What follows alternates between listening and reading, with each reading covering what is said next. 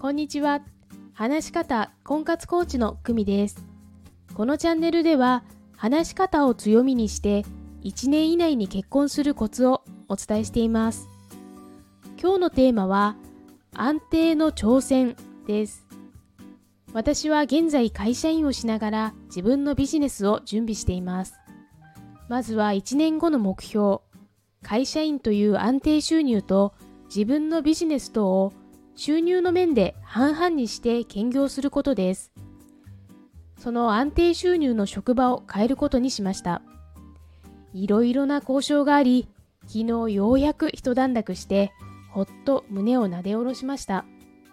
正直ここ最近で一番モヤモヤしました。モヤモヤの原因を言語化してみます。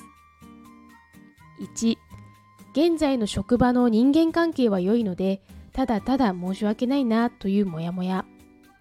これは今までは心底嫌になって会社を辞めていたので吹っ切れていました。2、新しい職場はやはり情報量が少ないのでモヤモヤ。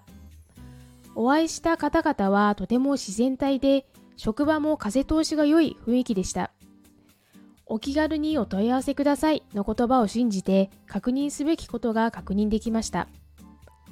このモヤモヤは今の私が以前よりは恵まれた環境にいる穏やかに毎日が過ごせていることの裏返しなのかなと感じました新しい職場は少しですがインセンティブもある仕事ですここも私にとってはスモールステップの挑戦に適しているなと思ったところです。あなたは最近何かに挑戦しましたか？お知らせです。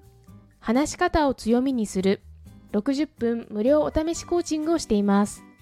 概要欄のリンクからご連絡くださいね。いいね、フォローもお願いします。